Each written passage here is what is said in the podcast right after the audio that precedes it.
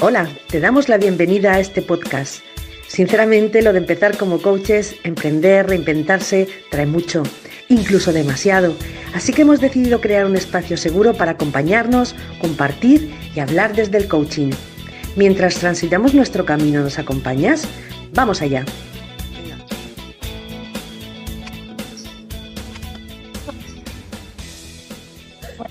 Días, buenos días, bienvenidas chicas. Buenos días. Buenos días.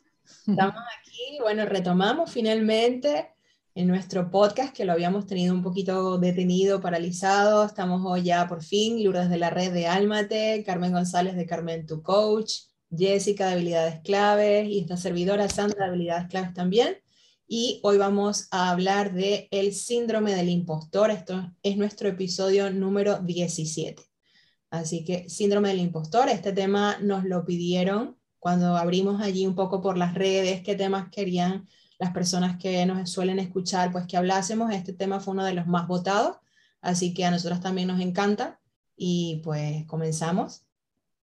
El síndrome del impostor, yo creo, o por lo que entiendo, eh, primero, o sea, lo que quiero decir primero es que es una distorsión cognitiva, ¿vale? Y es un, digamos, un fenómeno que se que sucede o, que, o, que, o en el que experimentamos un conflicto entre la percepción que tenemos de nosotros mismos y cómo nos perciben los demás. Es como hay ese conflicto.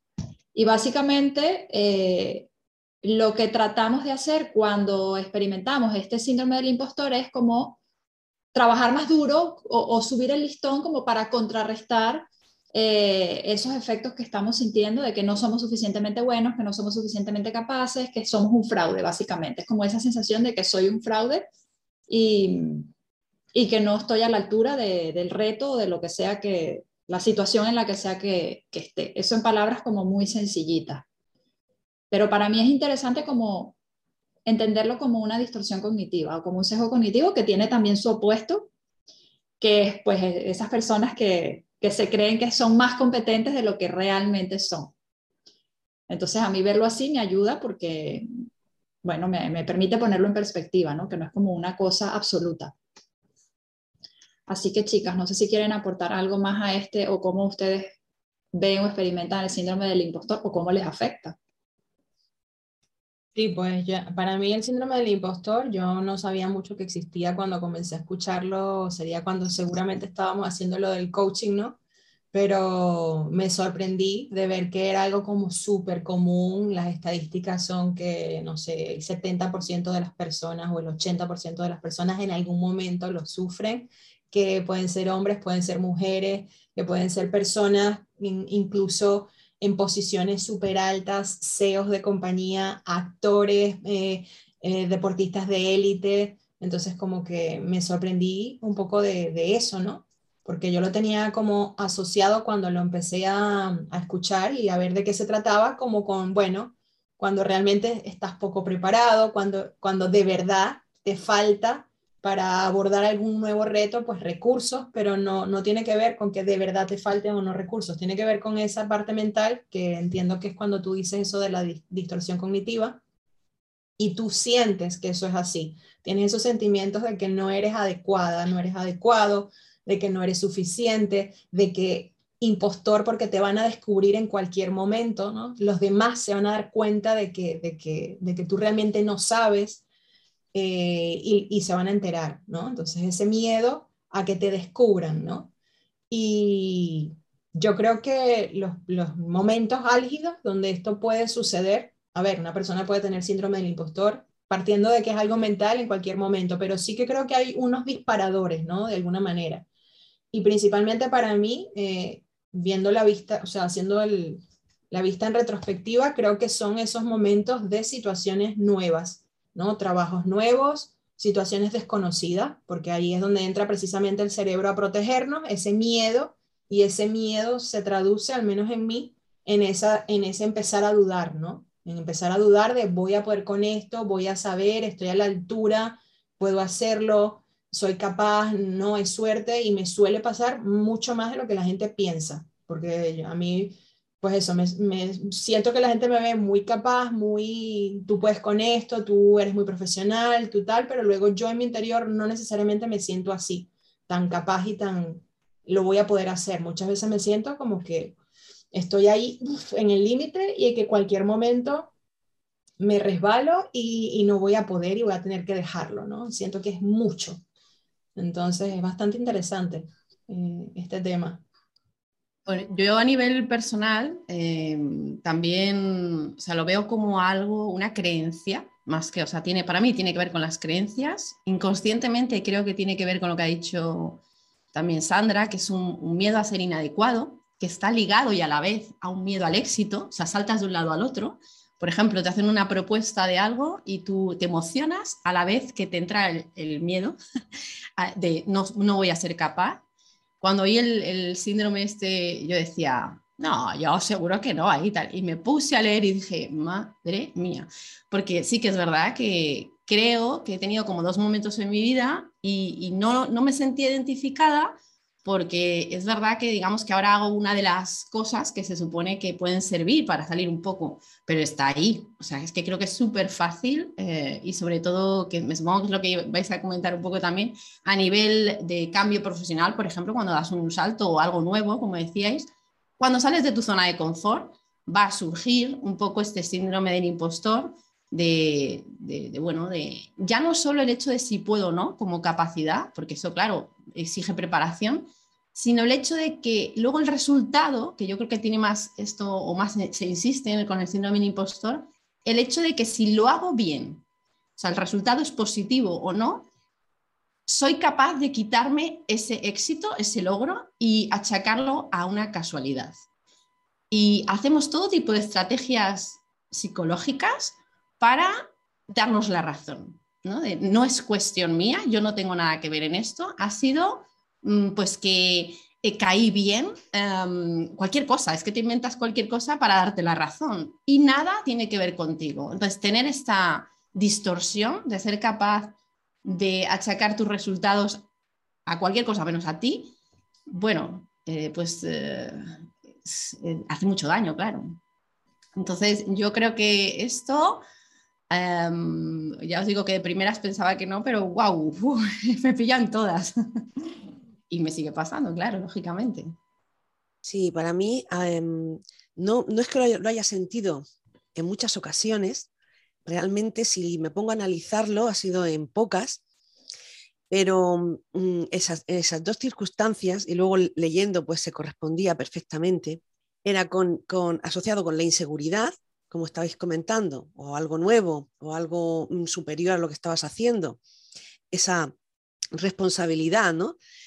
Eh, te genera esa inseguridad y, también el perfeccionismo, el, querer hacerlo tan bien que, piensas que por más que sepas, nunca es suficiente para hacerlo lo bien que tú quieres hacerlo, ¿no? Entonces, bueno, eh, ya te digo, yo en dos ocasiones, y bueno, pues ¿Cómo lo superé? Pues simplemente a veces es metiéndote en la, en la piscina sin pensarlo, sin pensarlo más y dar todo de ti lo que sabes y poco a poco pues se te va generando esa confianza, ¿no? Y, ya abandonas el síndrome y empiezas a hacer el trabajo o la situación en tu vida, porque se pueden dar en, en, todos los ámbitos, no tiene solamente por qué ser en el ámbito profesional, o sea, puede ser con los amigos, puede ser en el familiar, el síndrome del impostor puede darse en, muchísimas mm, facetas de tu vida. Y bueno, es hacer, empezar con, lo que tú sabes, con lo que tú eres y, poco a poco pues superar ese, miedo con, acción, ¿no? Que es cuando surge siempre una emoción, creo que nos mueve a hacer algo y es el hacer, el empezar el camino. Comenta, comenta Jessie y tal, y luego vamos con las soluciones. Eh, sí, yo quería comentar de lo que Sandra, o sea, quería reforzar la idea que ella está comentando, que, eh, o sea, yo, como yo he experimentado recientemente como un síndrome del impostor súper a tope, he estado como investigando un poco o mirando un poco más, profundizar, pues de dónde viene esto, o sea, realmente qué es y qué no es el síndrome del impostor, porque también siento que a veces, como es algo tan socialmente reconocible o que, o que uno lo escucha con mucha frecuencia, el síndrome del impostor, a veces siento que a lo mejor utilizo este término para situaciones que a lo mejor no son realmente el síndrome del impostor. Entonces, mirando un poco de esto, sí que eh, la mayoría de expertos que, que estudian o que hablan o que se enfocan en este tema dicen que hay una diferencia entre tener una duda puntual en un momento dado sobre ti mismo, o sea, las típicas dudas que todos nos planteamos en algún momento sobre nosotros mismos, y que esto se convierta en un proceso sistemático, continuo eh, y persistente en el tiempo. Entonces ahí es donde está la clave entre esa, esa duda ocasional que puedo tener ante una situación determinada o realmente tener, como decías tú, Lourdes, esta creencia genuina de que soy indigna o de que no, no merezco ese puesto de trabajo o de que realmente pensar que estoy engañando a otras personas con esos, entre comillas, logros que estoy teniendo. Entonces, para mí esto es importante porque me ayuda como a poner un poco en perspectiva ese sentimiento de el síndrome del impostor que yo misma he estado experimentando, donde me doy cuenta, vale, sí, a lo mejor le he llamado síndrome del impostor a esa sensación de incertidumbre que he tenido, pero que a lo mejor no es a rajatabla lo que verdaderamente abarca el síndrome del impostor, porque yo no creo que yo esté engañando a nadie, simplemente he tenido una situación de transición profesional que, como comentaba Sandra, pues es algo nuevo, pero más que la novedad, porque he tenido este, este tipo de cambios antes y no me había pasado sentirme así, creo que sobre todo es particularmente cuando la situación la percibes como intimidante, que es lo que sí me ha pasado en este caso, que es una situación que para mí ha sido intimidante, y llegar al punto de decir, ustedes se equivocaron al elegirme a mí, yo no soy la persona adecuada para este puesto, o sea, llegar a, realmente pensar eso. Entonces creo que, eh, bueno, que está bien como tener en cuenta eso, que hay una diferencia entre tener dudas puntuales sobre mí misma y mis capacidades a, realmente tener esta creencia genuina de que no soy digna, de que como los demás me perciben no es así, o de que estoy engañando y es como estás todo el tiempo con miedo de exponerte para no, que no se den cuenta de que eres un fraude, ¿no? Entonces, yo creo que preguntas claves o importantes como para realmente detectar si lo que estoy experimentando es síndrome de impostor o no, es pues identificar si es una experiencia continua, persistente, o si es una experiencia situacional, temporal, pues por este proceso de transición que sea cual sea el que, el que alguien esté experimentando, pues sobre todo si es una situación intimidante. Eso por lo menos a mí me ha ayudado, eh, que no quita que pues por supuesto como todo hay también eh, síntomas o, signos o características que te pueden eh, ayudar a detectar pues que estás experimentando este síndrome del impostor. En parte, pues como tú decías, atribuir el éxito a factores externos, ese miedo a no estar a la altura de las expectativas, sabotear nuestro propio éxito también estas dudas sobre nosotros mismos. Eh, o bueno, en mi caso ha sido cuando he tenido en, pues una meta que, para mí supone un reto, sentirme que, que, que, me quedo corta. Entonces sentir esa como decepción personal de decir, no llego, no llego, no llego, como yo lo, lo he vivido.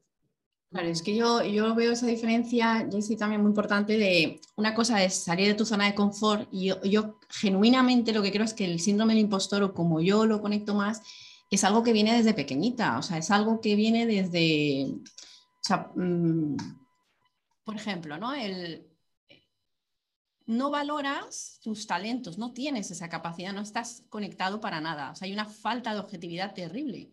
Y viene, mm, de hecho creo que dicen que eran dos casos, ¿no? Por los que puedes tener este síndrome.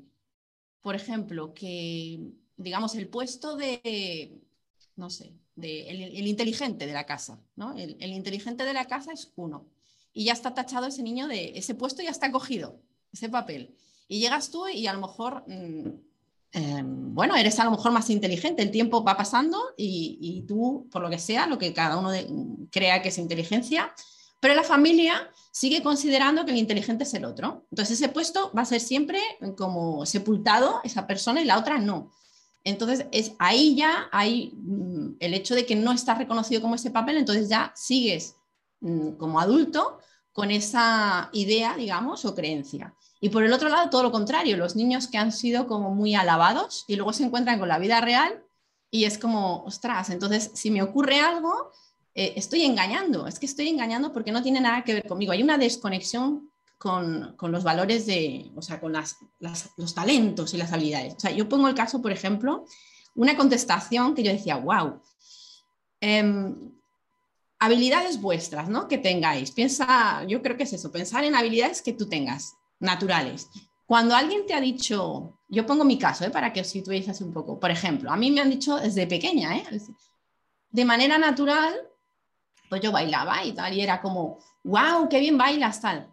Esa contestación que he dado yo toda la vida, yo no he dicho, ah, sí, no, gracias, no, no jamás. He dicho, claro, porque practico. ¿Qué te crees? ¿Que me sale natural? Siempre he contestado lo mismo y hasta hace bien poco he contestado. Y de hecho yo creo que lo seguiría diciendo. Es, que, te, no sé, es como que es fruto de, un esfuerzo mm, y como que pierde valor encima. O sea, pierde valor porque no es natural. Lo que tú podrías hacer en, una hora, yo lo hago porque he dedicado mucho tiempo. O sea, es quitar esa parte. Y claro, esto lo traslado a muchas cosas. Entonces, este es un ejemplo un poco que lo tengo más mm, vivido, así más. Pero a muchas cosas que te dicen y no eres capaz de verlo. Es que no eres capaz de verlo. E, eh, eh, da igual, te ponen un vídeo delante tuya de ti mismo y dices, ya, pero es que mira, no sé qué, ya es que no sé cuánto. Es que no puedes verlo. Y dices, pues es obvio, ¿cómo no lo ve?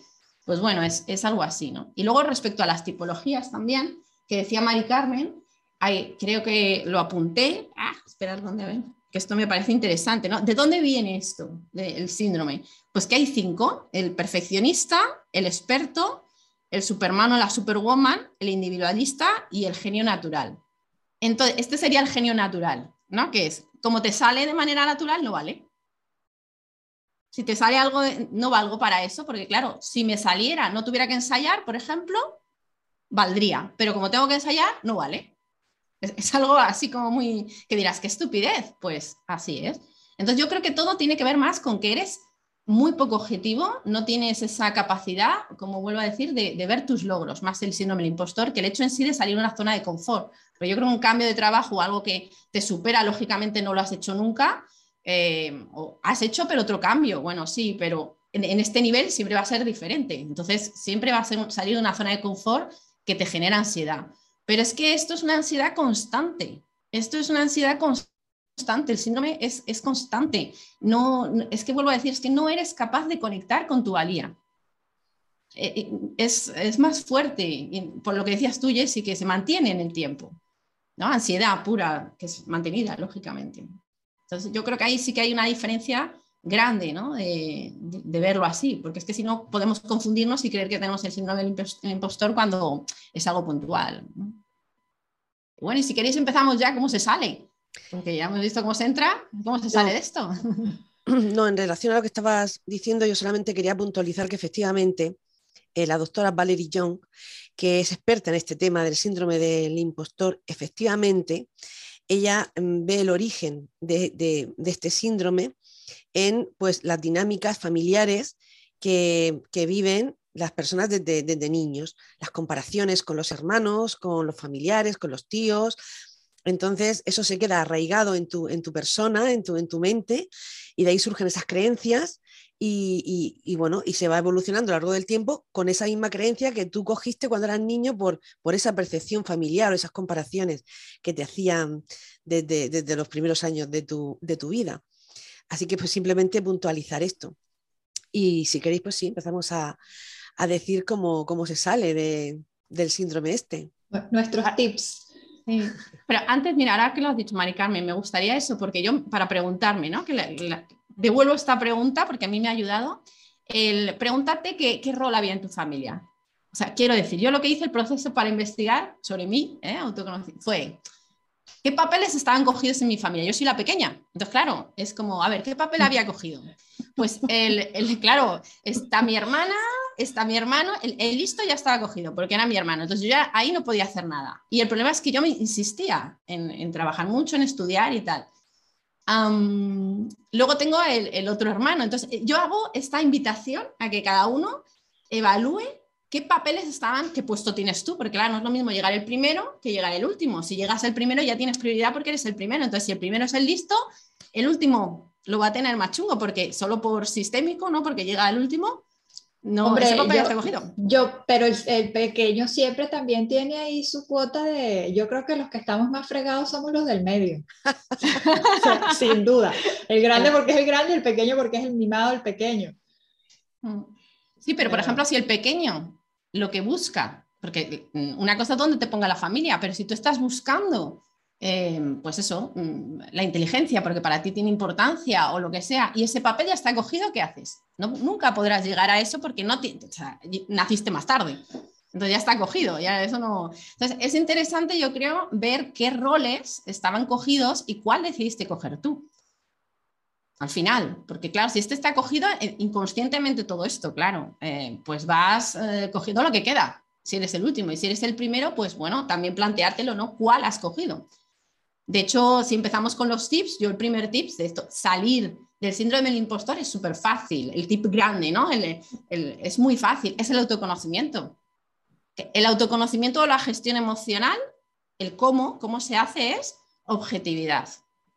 Si tú eres capaz de ser objetivo y la desarrollas, la objetividad que en el mindfulness se trabaja en la gestión emocional y en el autoconocimiento, ya sales del síndrome del impostor. El problema es que no tienes esa capacidad de, está bien, es cierto que, por ejemplo, yo tengo una facilidad para esto, pero es cierto que yo también he hecho un esfuerzo y hacer un esfuerzo no quiere decir que sea menos, sino, por ejemplo, en el caso que yo ponía, sino tiene que ver con el autoconocimiento o esto que os estoy diciendo, explorar los roles de mi familia para saber qué puesto elegido yo, ya es autoconocimiento, qué máscara has decidido ponerte tú, qué estás intentando demostrar.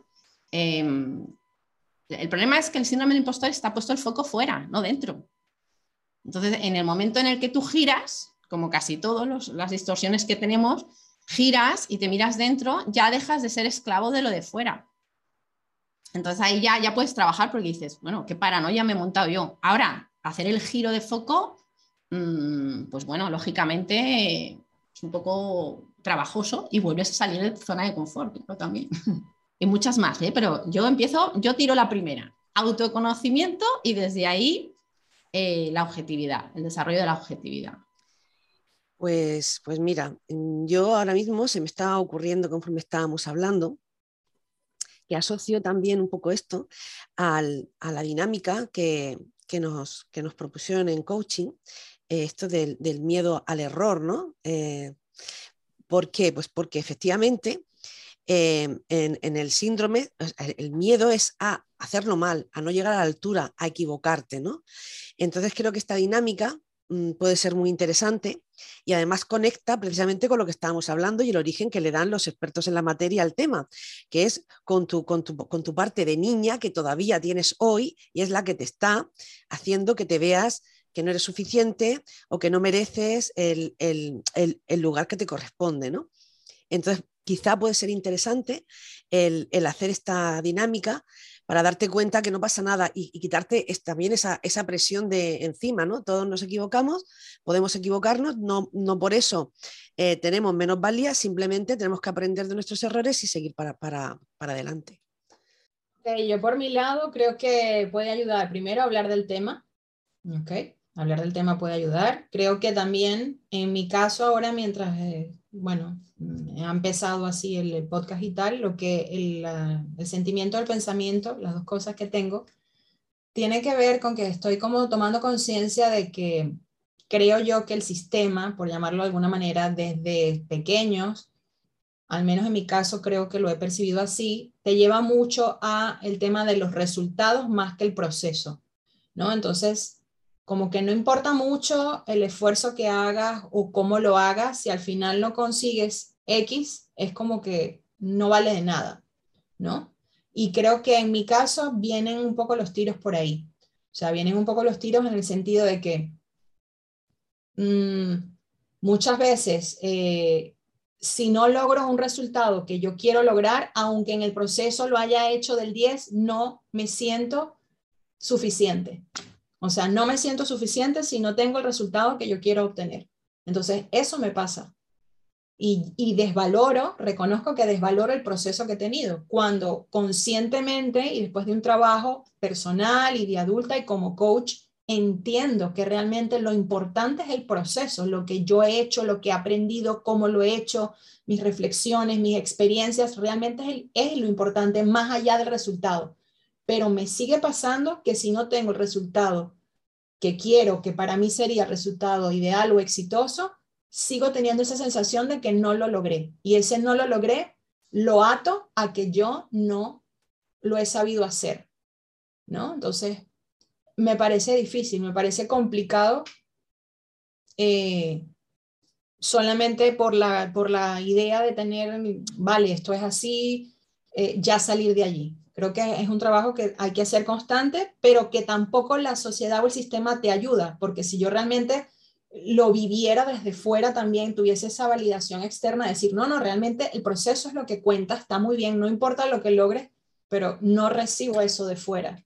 O sea, y a lo mejor esto es algo, una cosa mía, pero tengo esa sensación de que sí, el proceso está muy bien, está genial, es lo que yo entiendo como adulta, que es lo importante, es lo que intento transmitir a mis hijos. Lo importante es el proceso, disfrútalo, lo que tú aprendas, pero luego siempre está ese, ese resultado, ¿no? Y ese resultado no es. Entonces, eso ahí yo tengo, yo reconozco que yo tengo ese trabajo personal que hacer, de realmente que el resultado, al final luego el tiempo me ha dado la, la bufetada en la cara de que luego los resultados que yo en su momento he pensado que no son ideales han sido los perfectos, ¿no? Pero en el momento no lo he vivido así, en el momento lo he vivido a lo mejor con una decepción o con un no lo logré o con un. Sí, bueno, o también en parte puede ser porque el resultado a lo mejor no llega al ritmo que tú quieres, que es un poco, yo me siento identificada con lo que estás diciendo, en mi caso también, o sea, al final a lo mejor sí que llego a, donde quiero llegar, pero a lo mejor no en el tiempo que yo quiero, a lo mejor tardo más. Entonces, por ahí es por donde a lo mejor a mí me... Yo doy los tips de lo que a mí me afecta o de lo que me pasa directamente con esto y es, para mí, talón de Aquiles, la comparación con los demás eh, al final todos tenemos habilidades que son únicas y es mentira que vamos a sobresalir o a destacar en todo. Entonces yo siempre he tenido esta tendencia a compararme, pues quizás precisamente porque tengo hermanos, mi hermana para mí ha sido un referente brutal a lo largo de mi vida y eh, he tenido que aprender ahora a, o sea, una vez que tomas conciencia de que desarrollas esos mecanismos de comparación, yo, o sea, me está ayudando como tener eso muy consciente porque soy capaz de decir, vale, esto es un mecanismo de comparación, no voy a ir por ahí y punto. Iré al ritmo que voy y, y lo haré como a mi manera. No tengo por qué hacerlo ni al ritmo de los demás, ni como lo hacen los demás. Y me está pasando recientemente porque justamente en un proceso de transición profesional donde hemos iniciado un nuevo trabajo varias personas, hay otras personas que ya consiguieron el resultado y yo tengo un mes más que ellos en la empresa, por, por decir algo. Entonces, no pasa nada, o sea, está bien que yo necesite más tiempo para aprender de eso y lo que intento decirme es, bueno, yo a lo mejor sobresaldré en otras cosas que ellos no y ellos están sobresaliendo en cosas que yo no y ya está y no pasa nada. Entonces, eso a mí me ayuda también como a ponerlo en perspectiva. Eh, y bueno, no es un secreto, yo creo que lo comenté aquí en otro episodio del podcast, que yo hace unos años tuve que cerrarme el Facebook. Yo me cerré el Facebook y me lo cerré porque estaba en un proceso de comparación constante con los demás. Yo veía las fotos de la gente de viaje, veía la foto y yo decía, Dios mío, yo lo estoy haciendo mal porque yo no, no me puedo permitir esto que yo veo en las redes sociales y eso a mí me, me, me desarrolló un sentido de inferioridad brutal, bueno, al punto de que tuve que cerrar la red social y esto no es mentira. O sea, a lo mejor exponerlo me hace vulnerable. La gente dirá, pues qué vergüenza que no seas capaz de controlar esto y tengas que llegar al extremo de, cerrar la red social, ¿no? Porque hubo gente que me lo dijo, me dijo, mira, pero no es más fácil que no entres y ya está. No, no, no, o sea, mentalmente yo tenía que quitar esa red social porque es que estaba acabando conmigo en ese aspecto. Entonces, lo que yo diría como tip es eh, evitar eh, la comparación con los demás y, reconocer que todos tenemos habilidades únicas y que no tenemos que sobresalir en todo. Y luego otra cosa que yo hago, bueno, aparte de este digital detox, eh, yo mantengo un diario de éxitos, así como hago un diario de agradecimiento, mantengo un diario de éxitos en la noche todos los días y tengo que decir que hay días que me cuesta mucho pensar en cinco éxitos del día, ¿vale? Pero lo hago, hago este ejercicio diariamente y otra cosa que, que también, ya lo digo más a modo chiste, pero eh, comprender cómo funciona el síndrome, ¿no? Porque en verdad la gente que, que, que, es un fraude no, no, no sufre el síndrome del impostor. O sea, sufrimos el síndrome del impostor los que no somos un fraude. Entonces, esto ya de manera más jocosa, eh, pero a mí me ayuda como a, bueno, a ponerlo en perspectiva. Así, bueno, si estoy experimentando el síndrome del impostor, ¿será que no soy una impostora? ¿no? Porque los que realmente son impostores no, sufren de esto, no, no se lo cuestionan. Así que eso serían mis tips.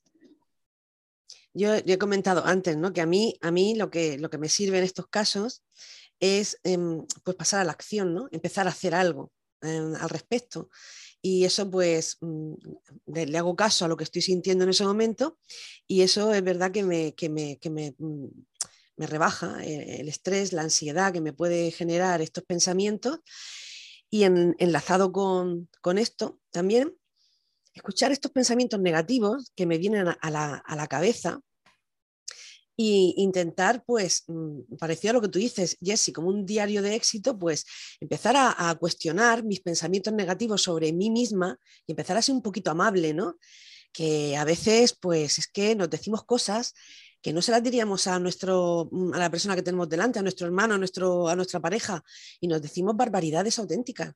Entonces, empezar por uno mismo, ¿no? A decir, voy a ser un poquito amable, y igual que esto no se lo diría a una persona mm, que tengo al lado, le diría, bueno, no pasa nada, estás empezando, o esto no para ti, pues también hablar así conmigo misma, ¿no? Y, ser cariñosa. Y, bueno, pues mm, aceptar que nadie somos perfectos, que todos nos equivocamos y que de ahí pues mm, se pueden aprender muchísimas cosas, avanzar y crecer y quitarnos un poquito esa, presión.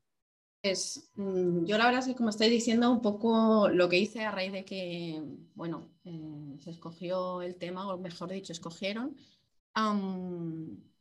Eh, cuando me puse a indagar dije, wow, o sea, creo que esto ya más o menos lo tengo muy consciente, ¿no? O sea, me di cuenta que lo había sufrido muchísimo ¿Por qué? Porque creo que está directamente conectado con la ansiedad, cosa que yo en el pasado eh, he estado mucho ahí. Em, y entonces dije, bueno, pues si ahora no siento eso, vamos a ver qué, he hecho, ¿no? Vamos a ver qué he hecho. Y me di cuenta que, em, eh, por ejemplo, uno de los trabajos que yo más he hecho, de hecho, el año pasado, en, en enero creo del 2021, volvía, suelo ir a talleres ¿no? de autoconocimiento para ver cómo trabajan otros y para seguir aprendiendo, lógicamente, porque esto es, eh, bueno, gusto ya.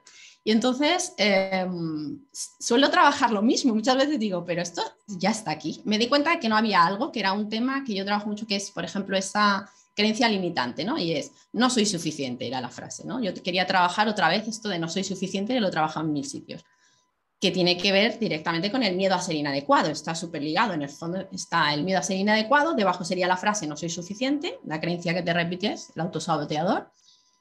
Y eh, bueno, estábamos en el taller y claro, entonces según lo estaba comentando que teníamos que hacerlo en parejas, pues mm, la persona, claro, vi que el que estaba enfrente, que no era coach ni nada, estábamos compartiendo, pues claro, lo típico que te quiere sacar de ahí, ¿no? De, y claro, entonces me di cuenta y dije, no, no te preocupes, si esto simplemente es una creencia que está ahí, pero ya no está. O sea, está trabajada, no sé cómo, que ya me había dado cuenta que la había eh, trascendido. Y, dije, ¿para qué pongo siempre este ejemplo si realmente yo ya no lo siento? Eh, y claro, eh, me di cuenta de que había hecho algo, mm, quizá muy simple, em, pero el trabajo era darle sentido me di cuenta de que eh, yo había cogido el no soy suficiente y me había, entre, entre, comillas, empoderado o lo había trascendido gracias a que le daba un nuevo, una nueva visión a mi no soy suficiente. ¿Qué me había, dónde estoy ahora gracias al no soy suficiente? Gracias al no soy suficiente, em, em, he podido conectar con el autoconocimiento, que como he dicho me ha dado objetividad, me ha sacado que para mí es todo. El resumen sería autoconocimiento y objetividad. Que la objetividad, vuelvo a decir, es la gestión emocional, paso uno. Bueno, paso uno no, pero está ahí. Luego, en el segundo caso, resulta que al, dedicarme al autoconocimiento había ganado en autoestima. Y al ganar en autoestima había eh, conectado directamente con la autocompasión, directamente. O sea, autoestima, autocompasión. O sea, ya no me podía ver igual. Y luego, después de eso, lo que digo, el cambio este de, bueno, estoy aquí, gracias a todo esto que he sentido. Si yo no hubiera tenido ese miedo a ser inadecuada, no hubiera eh, sido una histérica de las titulitis, de apuntarme a un curso tras otro. Y, o sea, le di completamente la vuelta. Y todo esto que me llaman, que a día de hoy me sigue, vuelvo a decir, yo veo que está el síndrome todavía ahí, que a lo mejor te dicen, ay, es que tú tienes muchas, ¿cómo sabes de esto también? Y de esto, y de esto, y de esto, porque parece que estás dispersa, porque sabes muchas cosas, a lo mejor no profundizas un montón, pero algo sabes, ¿no? Y entonces es como, se convierte en un talento, porque lo puedes, puedes hacer interconexión entre cosas que no tienen supuestamente nada que ver. Y, y bueno, entonces vuelvo a decir que para mí fue darle la, la vuelta a la, a la tortilla. También el ponerme en acción, porque me di cuenta que si yo no hubiera puesto el foco en, bueno, yo voy a hacer y me pongo en el proceso y me da igual, a lo mejor me muero y no consigo exactamente lo que ya había perfilado, pero yo quiero eso. Luego, a raíz de eso, también lo que dice Jessie, ¿no? También el hecho de directamente no miro, no miro a, otras personas que supuestamente, que es mentira, tienen un perfil parecido a mí o de a lo mejor profesional, porque no lo es, porque es que no, no puede ser igual, porque no son yo. Entonces ya va a ser diferente. Entonces, directamente no compararme, Luego me di cuenta también algo muy interesante que el no soy suficiente tenía que ver con el, el sabelo todo. Esto es un de enneagrama, un 5 total, que tiene la avaricia y el pecado capital es la avaricia de tengo que saberlo todo. Y si no lo sé todo, no salgo, no hago nada, porque claro, hasta que no lo sepa, que este me persigue mogollón, ¿eh? este, vamos, es... Pero eh, bueno, me ayudó también mucho una sesión que tuve contigo, Sandra, que dije, hmm, esto me lo quedo para toda la vida ya. Em, donde no sé si te acordarás, que yo, no me acuerdo realmente de qué hablábamos, de que, cuál era el tema, pero sí que era el eh, que hemos comentado en algún podcast. Tú eres un experto en algo ya. En, esto lo hemos repetido creo varias veces. Hombre, eres un experto si te has dedicado un poco a eso. Lógicamente, tú a lo mejor eres un nivel 3, pues al que sea nivel 1 ya le puedes ayudar, lo que hablamos. Y esto creo que es un tip, bueno, que, que es fabuloso, porque a mí personalmente me ayudó muchísimo centrarme en eso, ¿no? en lo que se diría en marketing, céntrate en tu nicho, céntrate en quien estás ayudando ya y ya está, ¿no? Y mm, luego hablar con otras personas de esto y si no lo hablas, pues por lo menos investiga sobre ello. Entonces, bueno, a lo mejor no es exactamente el síndrome del impostor, pero cosas así. Me di cuenta que estaba mirando cosas de no soy suficiente, del miedo al ser inadecuado, todo esto, y entonces dices, ah, vale, no estoy solo, y esto también ayuda, yo creo. luego también eh, ¿cómo era esto? Eh, me di cuenta que me distanciaba, esto que digo de la objetividad, pero que le ponía nombre, igual que hacemos con la gestión emocional. Es como, esta no soy yo, es, este autosaboteador o quien sea, ¿no? Lo, saco de mí, lo saco de mí y hablo con ello. Esto para mí es también muy importante, de, uy, ya está aquí este, le pongo nombre con las emociones, ¿no? Y le doy su personalidad y, ala, ya estás aquí, venga, muy bien, venga, ¿y ahora qué? Un poco ridiculizar la situación también otra cosa que me ha servido mucho era agradecer, agradecer todos los días. Todos los días, agradezco y ya está. Por cosas nimias hasta la más grande, hasta la más... Esto es, para mí es fundamental para cualquier cosa. Eh, los logros también, no los hago diarios porque me genera, em, pues digamos que no me apetece, hablando en plata, pero sí me gusta eh, hacerlos mensuales, o sea, el cierre de mes, yo hago cierre de mes, eh, pues igual que hago del económico, pues también cierre de mes de objetivos. Y aplico mucho la autocompasión, logros con autocompasión. Y bueno, lo del perfeccionismo ya se va a otro lado y es lo mismo, darle su, forma ¿no? al, perfeccionista cuando aparece, que muchas veces está muy ligado a, este, a este síndrome para mí, ¿eh? que ya vuelvo a decir que no, tiene que ver, ¿eh? porque no tiene por qué ser el perfeccionista, puede ser uno de los cinco. Pero bueno, esas cosas me han servido y yo creo que muchas más porque me las apunté. ¿eh? Y digo, digo, ostras, si, si yo ahora mismo ya no me siento tan así, ¿qué he hecho? digo, bueno, pues me voy a apuntar a ver qué he hecho, porque puede ser que si se hace este recorrido, otra persona también le sirva, ¿no? Empezar por algún lado. Y, y la verdad es que, sobre todo para mí, aparte del autoconocimiento, que es que eso para todo, de verdad, lo de darle la vuelta, darle sentido a todo eso que has vivido como una angustia, darle la vuelta, dale la vuelta. Lo, que decimos siempre de la intención positiva de todo esto, ¿no? Pues, y eso ha sido como, ostras. Y como reenfocarlo, ¿no? Reencuadrar. reencuadrar, totalmente. Bueno, me, parece todo un, todo un cuadernillo para apuntarlo y ponerlo en mi mesita de noche, ¿eh? porque me, ha, encantado todo, todo el resumen que has hecho de todos los tips, pero pasando por, por tu vida y cómo te han servido. Así que me, tomo nota. ¿eh?